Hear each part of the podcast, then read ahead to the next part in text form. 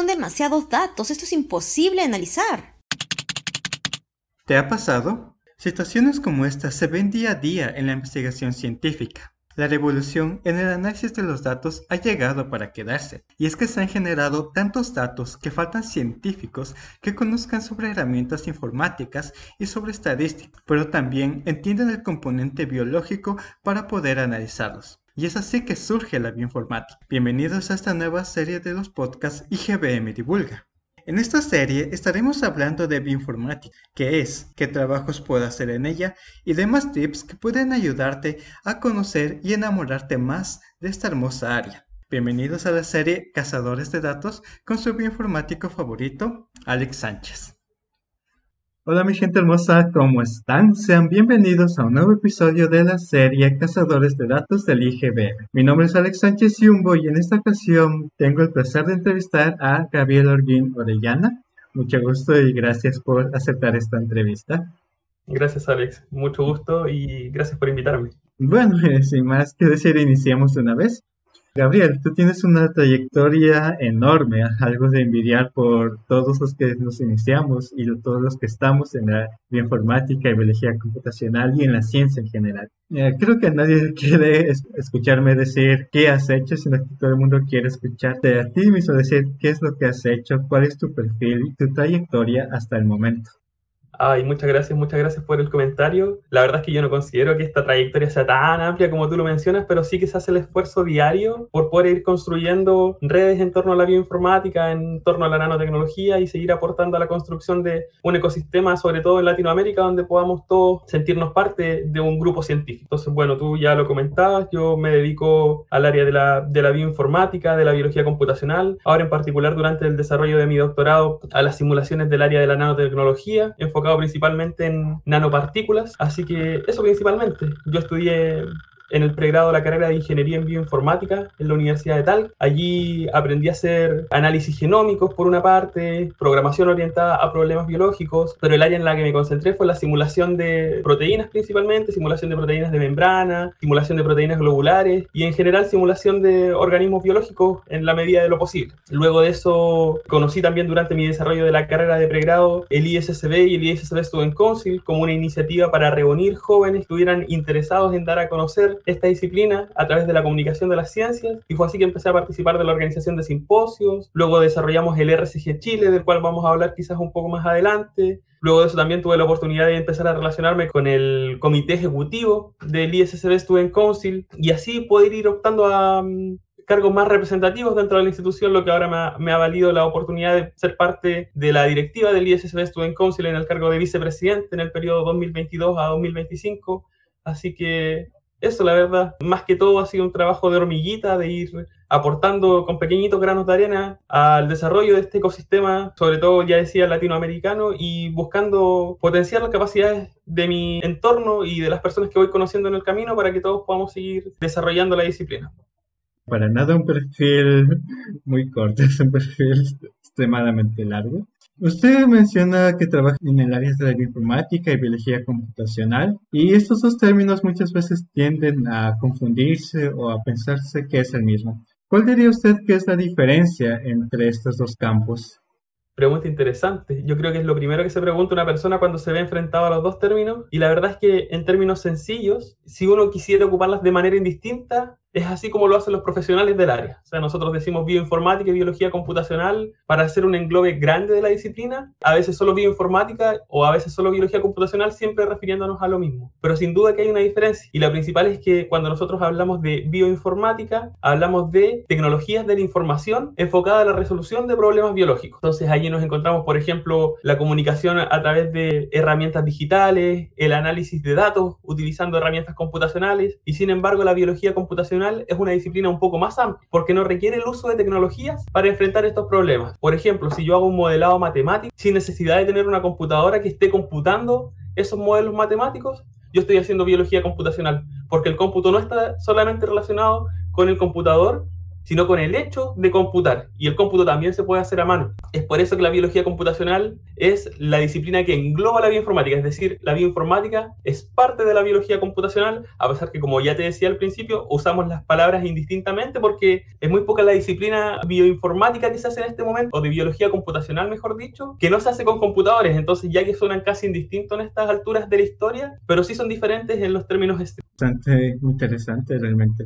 Yo pensaba que los separaba, pero nunca antes se me había pensado incluirlos. Yo pensaba que la biología computacional estaba más relacionado al área de desarrollo de software y cosas por el estilo. Bueno, siguiendo entonces, ¿qué es la International Society of Computational Biology o en español la Sociedad Internacional de Biología Computacional. Y como vicepresidente, ¿qué es? ¿Cuál diría usted que es su objetivo?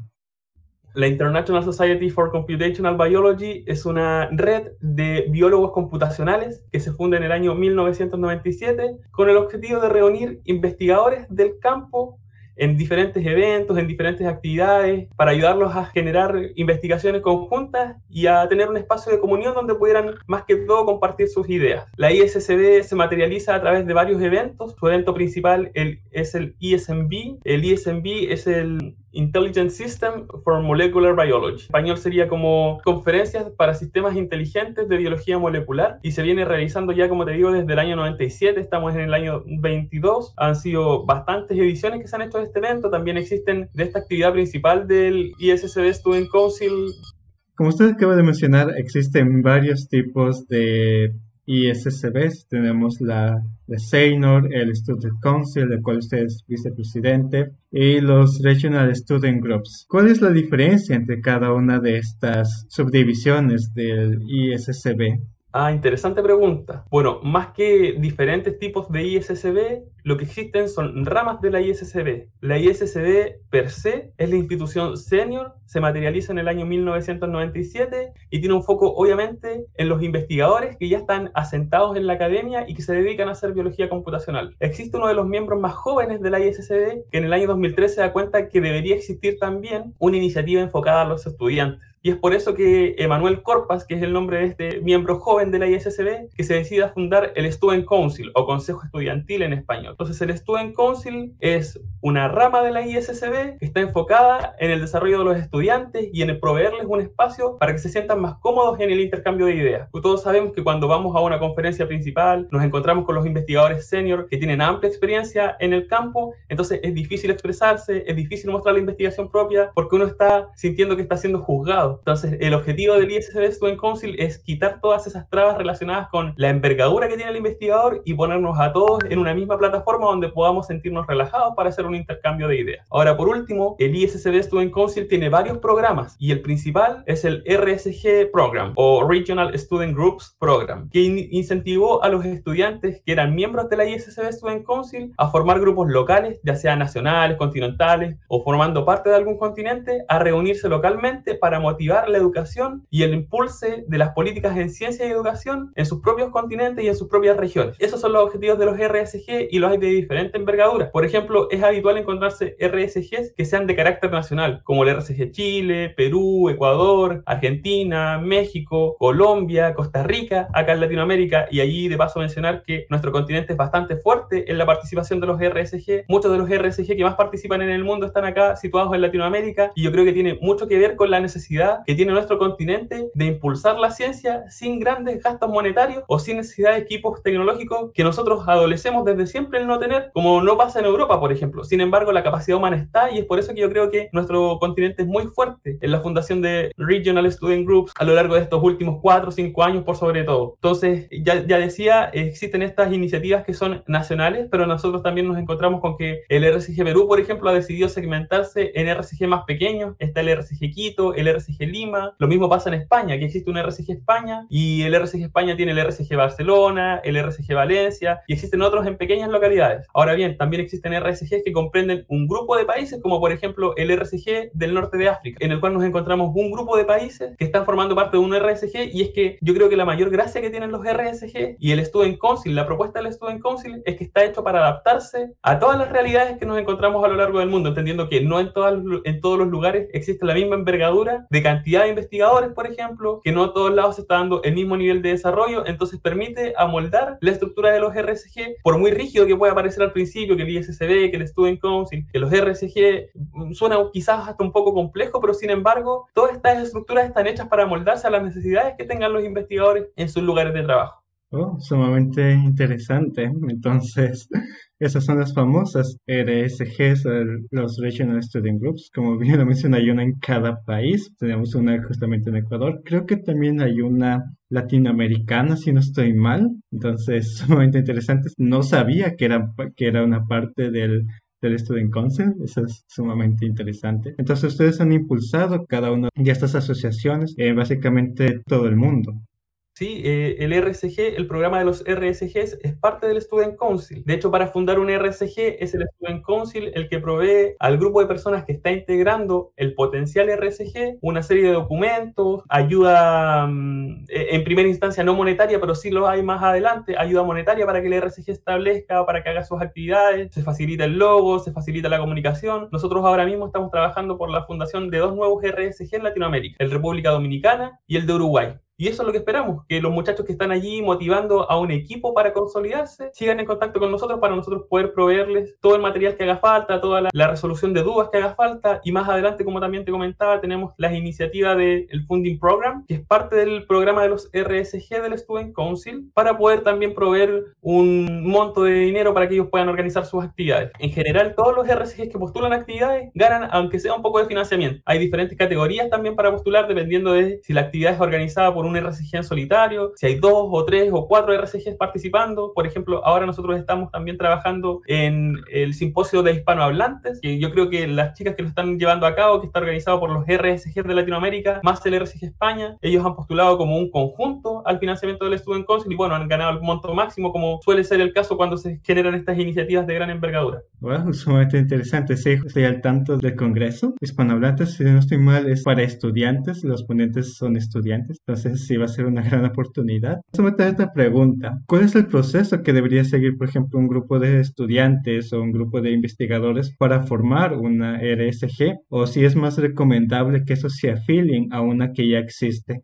Yo creo que va a depender de las necesidades y las posibilidades que tenga el grupo de estudiantes que está en la iniciativa de formar un nuevo RSG. Yo creo que lo que el ISSB Student Council promueve es que aquellos RSG que han quedado en a lo largo de la historia puedan retomar sus actividades. Por ejemplo, como ha pasado con el RSG México, que ahora ya está en marcha después de varios años de inactividad. Porque es más fácil relevantar un RSG que fundar uno nuevo, en términos burocráticos, digamos, porque no es que el ISSB Student Council esté intentando poner trabas burocráticas a la formación, sino que existen ciertos lineamientos que vienen del ISSB, de la institución senior, para fundar un nuevo RSG. Entonces es más sencillo refundar un RSG que ya estuvo en marcha tiempo anterior que partir con uno nuevo, aunque tampoco es que fundar uno nuevo sea tan tan difícil como pudiera sonar en primera instancia. Entonces la idea es ir reviviendo los RSG que han quedado fuera de funcionamiento, pero si no lo hay por el mismo país o no hay uno cerca que esté funcionando, entonces fundar uno nuevo sin problema. Ahí todo lo que hace falta es la motivación, el equipo. Eso sí, existe yo creo que a lo mejor un solo requisito que podría ser estricto y es que se requiere una directiva que conste de tres miembros principales, un presidente, un secretario y un faculty advisor. El faculty advisor va a ser un profesor que tiene que tener la categoría de senior, perteneciente quizás a una universidad, a un centro de investigación, a una empresa, y que le provea un respaldo al grupo en cuanto a las comunicaciones, por ejemplo. Ahí el rol del faculty advisor es apoyarlos en la búsqueda de contactos, representar a alguien con experiencia que pueda darles soporte cuando ellos quieran contactar a otras personas. Para nuestros oyentes, si están pensando unirse a esta de acá o generar uno nuevo, siempre pueden chequear si es que ya existe. Si es que está inactiva, pues aquí está el llamado para que ustedes puedan promover su actividad nuevamente. Usted ha mencionado financiamiento para las diferentes actividades de los Regional Student Groups, de los RSGs, que en su mayoría son simposios, eh, sesiones de entrenamiento, conferencias. ¿A qué otros tipos de financiamiento puede acceder un RSG, por ejemplo, digamos, investigación o cosas por el estilo viniendo del mismo ISSB Student Council, a pesar de que estos años ha estado un poco parada, digamos, este comité del que les voy a hablar ahora es el comité educativo. Y el comité educativo tiene financiamientos para hacer pasantías, para hacer viajes, para asistir a conferencias, que no están dándose en la misma localidad donde pertenece el investigador. Estamos en marcha de poner de nuevo activo ese comité después de la pandemia, en donde hemos visto que ha sido mucho más difícil realizar viajes y realizar salidas y intercambios, pero existe este programa y por supuesto supuesto que el RSG, como una entidad independiente, también puede optar a todos los financiamientos que él pueda encontrar localmente o que pueda encontrar junto con otros partners. Así que no hay ningún tipo de restricción. Aquí a los RSG se les pone a disposición todas las herramientas para que ellos puedan consolidarse como un grupo propio sin necesidad de rendirle cuentas a nadie. Entonces, si ellos pueden, por ejemplo, obtener financiamiento de un banco, si pueden hacerlo desde una incubadora, por ejemplo, tienen todas las posibilidades abiertas sin ningún tipo de restricción. Hasta ahorita acabo de mencionar algo que a mí personalmente me interesa y es el tema de pasantías. ¿Cómo es, bueno, cómo era el proceso o cómo va a ser el proceso para que un miembro del ISSB pueda realizar una pasantía en algún laboratorio que le interese? Bueno, ¿cómo, cómo describiría este proceso? Mira, personalmente yo nunca postulé a estos beneficios de pasantías por el ISSB Student Council. Conozco algunos amigos que han sido muy cercanos a la directiva, que han sido muy participantes de los RSG en los últimos años, que ellos sí han obtenido este beneficio. Sin embargo, en la página del ISSB Student Council, issbsc.org, están descritas cuáles son los lineamientos para que uno pueda aplicar este tipo de financiamiento. Entonces, te invito a darle un vistazo, a mirar cómo es la postulación, pero en general no debería ser muy estricta, salvo, salvo que haya muchos postulantes, diría yo. Seguramente uno de los requisitos más fundamentales es el entusiasmo y la pasión por el área y, bueno, entre diferentes parámetros ando visitando ahora la página y hay una pestaña que dice Careers y después dice Internship. Entonces allí debería estar descrito cómo es la postulación al programa de pasantías del ISSB Student Council. Ya lo voy a chequear después de, esta entrevista. Bueno, usted fue seleccionado como vicepresidente del ISSB Student Council del 2022 al 2025, si no estoy mal. ¿Cuál fue su impresión al enterarse de que usted fue selecto como vicepresidente y cuál cree usted que fueron los criterios por los cuales fue seleccionado?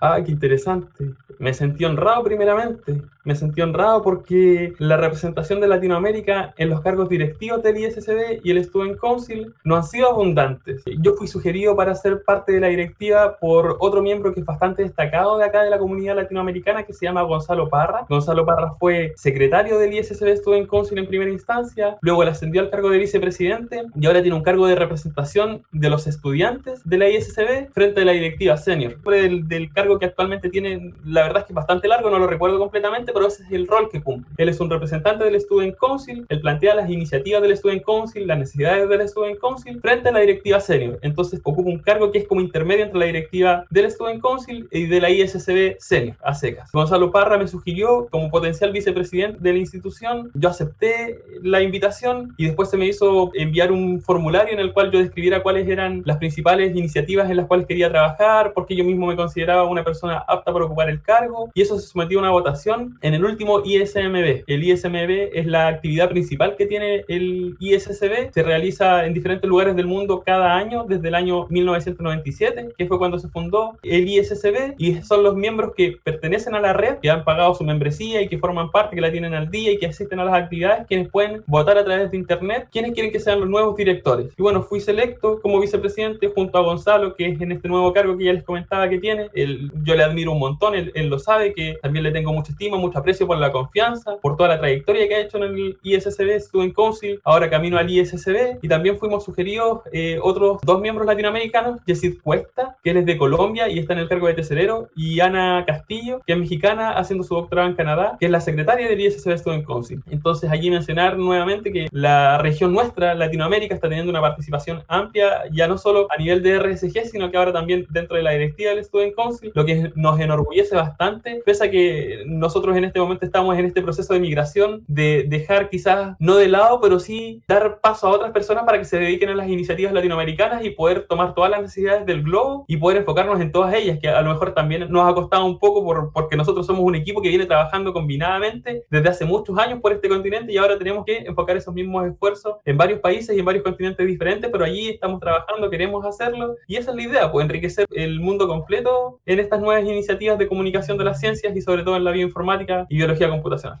Qué bueno saber que los latinoamericanos estamos cada vez más presentes en este tipo de instituciones y tenemos felicidades por el cargo. Siguiendo justamente con el ISSB Student Council, ¿cuáles son sus objetivos a corto y largo plazo? Interesante pregunta porque pasa que si nosotros tuviéramos que definir una misión y una visión del ISSB Student Council, diríamos que su foco es formar a la siguiente generación de bioinformáticos y biólogos computacionales en el mundo. Y eso lo hacemos ofreciendo actividades como cursos, workshops, webinars, la asistencia a conferencias, la organización de conferencias, siempre fomentando la interacción entre estudiantes, entre estudiantes e investigadores senior a nivel internacional y también con mucho foco en el fortalecimiento de las habilidades blandas es decir, salir un poco del trabajo de laboratorio, de esto que a nosotros nos fascina tanto, pero también darnos el espacio y las herramientas para poder compartir nuestras ideas, para poder familiarizarnos con las otras personas y fraternizar también con ellos, para hacernos una red, consolidarnos como una red, no solo que investiga por separado, sino que también es capaz de reunirnos todos en un solo punto de encuentro y compartir lo que estamos haciendo los unos con los otros. Ya te decía, eh, quizás es un poco difícil de definir cuáles son los objetivos a largo plazo, porque como una institución joven eh, se va construyendo sobre la marcha. En la medida que vamos viendo oportunidades y actividades que pueden ser de beneficio para la comunidad, las vamos organizando, vamos trabajando por ello y esperamos que pronto podamos tener una disciplina que sea conocida por todas las personas y que no nos encontremos con eso de que de repente hay muchas personas que todavía no entienden a qué nos dedicamos o por qué nos gusta hacer esto, sino que se le vea la importancia y sobre todo en este momento de la historia en que ha sido tan crucial como para el desarrollo de las vacunas, la trazabilidad del virus SARS-CoV, eso principalmente. Y a corto plazo, ¿cuáles son sus actividades futuras, digamos, aquí a un año o pensado en algunos eventos, por ejemplo, el simposio justamente de hispanohablantes en bioinformática, y SSB Student Council tiene un evento que es principal, que se llama Student Council Symposium. Este año se va a hacer virtualmente y su sede es en Estados Unidos. Y así también tiene otras iniciativas que también tienen el nombre de Student Council Symposium, pero de nivel continental. Entonces, este año también toca el Latin American Student Council Symposium, el European Student Council Symposium, y estamos viendo si toca o no toca el African Student Council Symposium. Estamos también trabajando por fortalecer la institución en Norteamérica, que ha bajado un poco en representatividad y en Asia, que siempre ha sido escasa, la verdad es que desconozco por qué. Desde que yo conozco el ISSB Student Council, eh, ha habido poca representación de Asia y yo creo que quizás podría ser algo tan sencillo como la diferencia horaria, porque a veces es difícil comunicarse con personas que van a un ritmo diferente de tiempo en cuanto a temas organizativos, etcétera, pero sí que hay iniciativas, por ejemplo, que vienen del ISSB también de la mano del Student Council. Ahora mismo se está realizando un Education Summit organizado por el ISSB para ver cuáles son aquellos puntos de investigación y aquellos puntos de comunicación que son de mayor relevancia para los investigadores en biología computacional y poder fortalecer esos puntos por hacer, para poder hacer entrenamiento de entrenadores. Ahí el Train the Trainers es un programa súper interesante que también ha venido de la mano del ISSB e ISSB Student Council para darle herramientas a los entrenadores para que ellos puedan mejorar sus capacidades de entrenamiento a estudiantes y a personas que son más jóvenes. Entonces, eso principalmente. Este año el Student Council Symposium, el Latin American Student Council Symposium, la versión europea del mismo evento y el simposio hispanohablante que ha salido quizás un poquito de debajo de la manga porque no es una actividad oficial del ISSB Student Council, pero las muchachas que están haciendo de chair del evento sí que lo han hecho muy bien y se proyecta una segunda y una tercera edición. No sabemos si en dos años o el año que sigue. Yo creo que esa actividad se va a seguir repitiendo eh, sin duda, sin duda. Hay mucho interés de las personas que están organizando porque se sigue haciendo por la comunidad que se ha formado en, en torno a la actividad y todos con un comportamiento, digamos, muy cohesionado, teniendo en cuenta que somos hablantes del mismo idioma y a pesar de que somos de diferentes países y que nuestras realidades son diferentes, sí que compartimos también problemáticas que son en común y que yo creo que todo latinoamericano entiende cuáles son.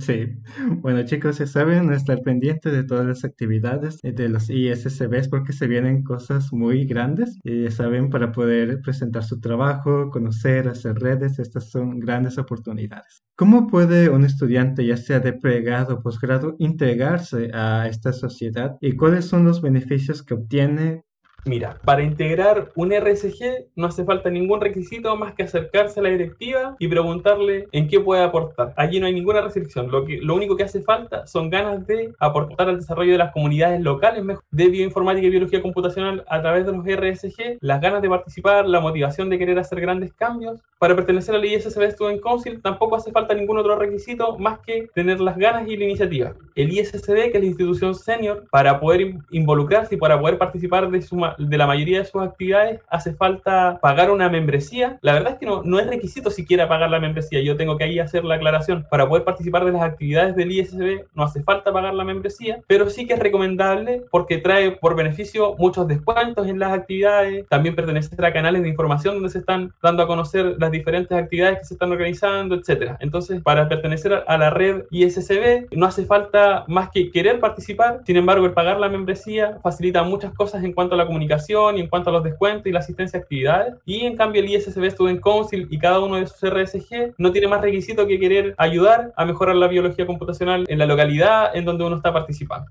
¿Cuáles serían los beneficios de afiliarse, ya sea a través de una membresía que ya nos contó, descuentos y demás actividades, pero a los Regional Student Groups, al Student Council, cuáles serían los beneficios principales que diría usted que tendría un estudiante al afiliarse?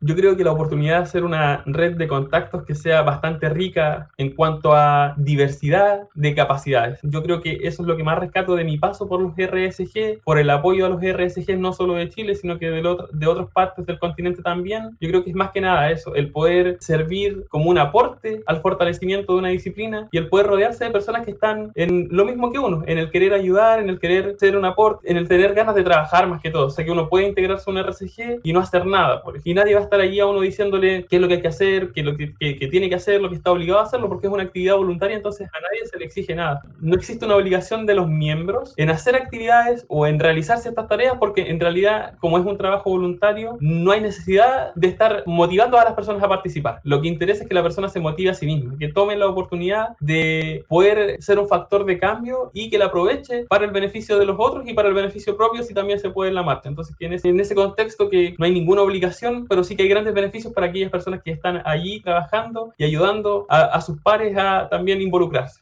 Justamente eh, estas sociedades presentan una gran oportunidad, ya sea para estudiantes y profesionales, de armar redes y colaboraciones, que, que, es el mayor beneficio de integrarse a cualquier sociedad de investigación. Bueno, la siguiente pregunta está relacionada a las RSGs, pero ya se respondió con las anteriores. Así que ahora hablemos del IS del Regional Student Group de Chile, del cual usted es miembro, si no estoy mal. ¿Cuáles son sus funciones en este RSG? Bueno, yo soy miembro fundador del RSG Chile nosotros nos consolidamos en el año 2015. Vino la formación del RCG Chile después de un simposio que se hizo en Latinoamérica que se llamó el First Latin American Student Council Symposium. Yo te comentaba en las respuestas anteriores que existen estas iniciativas de simposios de los ISSB Student Council. Tenemos la iniciativa global, el ISSB a secas. Estaba para esas alturas también el European Student Council Symposium. Sin embargo, el simposio latinoamericano del ISSB Student Council no se había realizado todavía. El primero lo, organiza Gonzalo Parra. Él fue chair del First Latin American Student Council Symposium. Este se hizo en Belo Horizonte, en Brasil, y yo me enteré siendo estudiante de pregrado, estando en segundo o tercer año de mi pregrado, que se iba a organizar esta actividad y que estaban reclutando personas que quisieran participar como voluntarios en las partes de comunicaciones, en la organización de las personas que iban a estar trabajando, en el hacer flyer, que fue a lo que yo me uní, porque yo tenía, bueno, todavía quizás varias habilidades gráficas, me gustan mucho las cuestiones del diseño, entonces me uní a ese equipo a hacer las gráficas del evento. Y pasa que los Council Symposium en todas sus versiones son sumamente importantes por eso, porque permiten que personas que no tienen un RCG en las localidades donde pertenecen conozcan la iniciativa del ISSB Student Council y puedan después formar sus propios grupos de trabajo, como nos pasó a nosotros y como le ha pasado a la mayoría de los RSG alrededor del mundo, que viene una persona que participa de un Student Council Symposium y que se motiva a fundar un RSG propio en su país. Fue así que varias de las personas que asistieron a ese evento, así como quienes ayudaron a organizarlo, sin conocernos, nos reunimos posterior al evento y decidimos fundar el Chile. Yo participé de ese equipo de fundación, participé como secretario de la primera directiva, luego el RSG pasó por un pequeño interlapso de inactividad, sería como un año, y tomando todos esos recursos que ya teníamos desarrollados, volvimos a levantarlos, nos trasladamos de Santiago de Chile a Talca, que es donde está el Centro de Bioinformática, Simulación y Modelado, al cual yo pertenezco, y allí volvimos a levantar el RSG Chile con mi persona en la presidencia. Participamos así tres años, fue bastante interesante, fue un periodo de volver a retomar las actividades que habíamos dejado pendientes después de este pequeño periodo de inactividad y también de reclutar personas acá en Talca que estuvieran interesadas en participar del RCG Chile. Entonces, a medida que salimos en esa búsqueda de personas, personas que también eran de Santiago, que tenían familiaridad con CBCM de acá de la Universidad de Talca, también decidieron unirse y al final, en resumen, decir que tenemos una iniciativa de localidad híbrida. Nosotros también tratamos de hacer un RCG Santiago, un RCG Talca, eh, los tuvimos así por un tiempo, luego decidimos reunirnos nuevamente en un solo RCG Chile y ahora, claro, tenemos una, una parte de la directiva que está en Santiago, tenemos otra parte de la directiva que está en Talca y tenemos personas que están en diferentes partes del país también trabajando cohesionadamente como si fuéramos un equipo que estuviera situado físicamente en un solo lugar. Entonces, respecto a mi participación en este momento, bueno, ya te decía, eh, como ex secretario, como ex presidente, la directiva actual decidió darme una posición en un cargo que se llama Steering Committee. Y lo que hace este comité de apoyo es principalmente eso, aportar con sus experiencias, con lo que aprendió en sus etapas previas, dando consejos, dando sugerencias. Yo particularmente trato de sumarme a todas las iniciativas que tiene mi RCG como si fuera un miembro más, no solamente allí dando el consejo, porque eso lo puede hacer mucha gente, pero a mí me gusta también estar presente en las reuniones, poder acompañar a los muchachos y que ellos sientan que si yo he tenido la posibilidad a lo mejor de integrar la directiva de la institución global, así también pueden conseguirlo ellos, que es lo que yo espero también, porque uno cree que a veces esas cosas son imposibles y sin embargo pueden pasar y yo espero que muchas otras directivas nazcan aquí en Latinoamérica. Entonces, tratar de hacerlos sentir integrados y que vean que la directiva del ISSB en Council no está en Estados Unidos, ni está en Europa, ni está en Asia, está aquí también en Latinoamérica, en Chile, y que está junto con ellos también acompañándolos y que quieren que ellos también la integren en algún momento. Entonces, eso sería mi aporte los últimos años con el RCG Chile. ¿Cuáles serían los objetivos a corto plazo del RCG Chile? El RCG Chile está tratando de consolidar un simposio que tiene a nivel nacional, el Chilean Student Council Symposium. Yo ya te comentaba, está la edición global, está la edición europea y el último tiempo diversos países se han aventurado a hacer sus versiones locales. Por ejemplo, yo diría que una de las más fuertes locales, o mejor dicho, nacionales de los Student Council Symposium, la tiene Brasil, que debe ir por su versión sexta, por su versión séptima. Argentina también debe ir por su versión décima de su Student Council Symposium. Allí algunos nombres de algunos países también han variado. El RCG Ecuador con el RCG Venezuela también tienen su, han, tenido, yo creo que me parece que ellos lo llamaron simposio de estudiantes de biología computacional, estudiantes jóvenes de biología computacional o investigadores jóvenes de biología computacional. En realidad aquí también la diversidad de nombres y la diversidad de formas de organizarse es variante, no hay una exigencia, se le da a los RSG toda la libertad que ellos necesiten para poder sacar adelante sus iniciativas porque finalmente lo importante es más que un nombre, más que la categoría, lo importante es que la bioinformática y la biología computacional crezca. Entonces, ese es el objetivo del ET. Eh, el ET es el Executive Team del Student Council, la directiva, el fomentar el desarrollo de las actividades, más que centrarnos allí en, la burocracia, que el nombre, que no sé qué. Lo importante es que las actividades se hagan. Y en cuanto al RCG Chile, la verdad es que creo que para este año se está definiendo el plan de trabajo. Lo que estamos haciendo ahora es grabar unos pequeños clips que van a salir publicados al amparo del simposio de hispanohablantes que se está organizando acá en Latinoamérica. Es como la actividad que se está haciendo en este momento. El formar este video de 5 o 10 minutillos que va a durar. Y ya yo creo que saliendo de esa tarea vamos a empezar a mirar qué nos queda para el resto del año. Ah, es sumamente interesante. De ahí justamente mencionó el simposio entre la CRSG Ecuador-Venezuela, en, en, la cual tuve la oportunidad de presentar mi trabajo pero una experiencia gratificante. Así que chicos de Chile, ya saben, se viene un simposio sumamente interesante e importante para ustedes. Pueden publicar, presentar su trabajo y hacer una conferencia en un póster. Por experiencia propia les puedo decir que es una gran oportunidad de conocer quiénes están investigando, quiénes están en su misma área en su país. ¿Sabes qué? creo que es importante mencionar, nuestro RCG el próximo año entra a su etapa de cumplir ya casi 10 años. De hecho, nosotros empezamos a fortalecernos el 2013, fue cuando nosotros empezamos a plantear la iniciativa de un RCG Chile que ya lo habíamos observado en otros países. Entonces, lo que nosotros nos gustaría para esta primera década que estamos cumpliendo, el escribir un artículo donde resumiéramos todas las iniciativas que se han hecho en el último tiempo al amparo de nuestra institución nacional. Entonces, eso es interesante porque pasa que el ISSB Student Council acostumbra a materializar todos los trabajos que ha hecho también en escritos que después son referenciados, son publicados en revistas que son indexadas y que son referenciables y que permiten que las personas que han trabajado puedan ser referenciadas y que eso sume a sus métricas en, plataformas como Google Scholar, como ResearchGate, por ejemplo. Entonces yo creo que eso también distingue al RSG, al Student Council de varias otras iniciativas que nosotros tenemos allí espacios para hacer nuestras publicaciones, que nos tomamos la rigurosidad necesaria para revisarlos, para que sean bien referenciados, para tratar de construir una historia que quede relatada por escrito también y que otras personas puedan sentirse llamadas a leer y que puedan rescatar experiencias de esos trabajos previos que se han hecho. ¿Cuáles serían los beneficios de un chileno al integrarse al RSG Chile? Al integrarse un estudiante a un RSG, tiene esta posibilidad de conocer a sus pares, destacar como un comunicador de la bioinformática, de la biología computacional a nivel nacional, a nivel internacional. Imagínate tú, mi caso, aquí quizás viene de muy cerca, pero yo jamás me imaginé teniendo cierta distinción o a lo mejor siendo reconocido por otros estudiantes cuando partí con esto. O sea, yo me siento muy agradecido de haber dedicado el tiempo que he dedicado a desarrollar estas iniciativas porque en primera instancia uno lo hace sin buscar una recompensa, sin buscar un reconocimiento, más allá de de todo ello siempre existe esa experiencia personal que uno va buscando y el aprendizaje más que todo. Y sin embargo, las recompensas, aunque uno no las busque, empiezan a llegar de todas maneras. Entonces, esa es la invitación para quienes quieran integrar no solo el RSG Chile, sino también otros RSG que estén alrededor del mundo, que se motiven porque las recompensas llegan para las personas que trabajan duro y que hacen de este mundo un lugar mejor. Esperemos que muchas personas al escuchar este podcast se alienten a seguir adelante con estas iniciativas, ya sea porque se ha parado en sus países o porque no existe, pues la ISSB Estudiantes siempre está dispuesto a ayudar.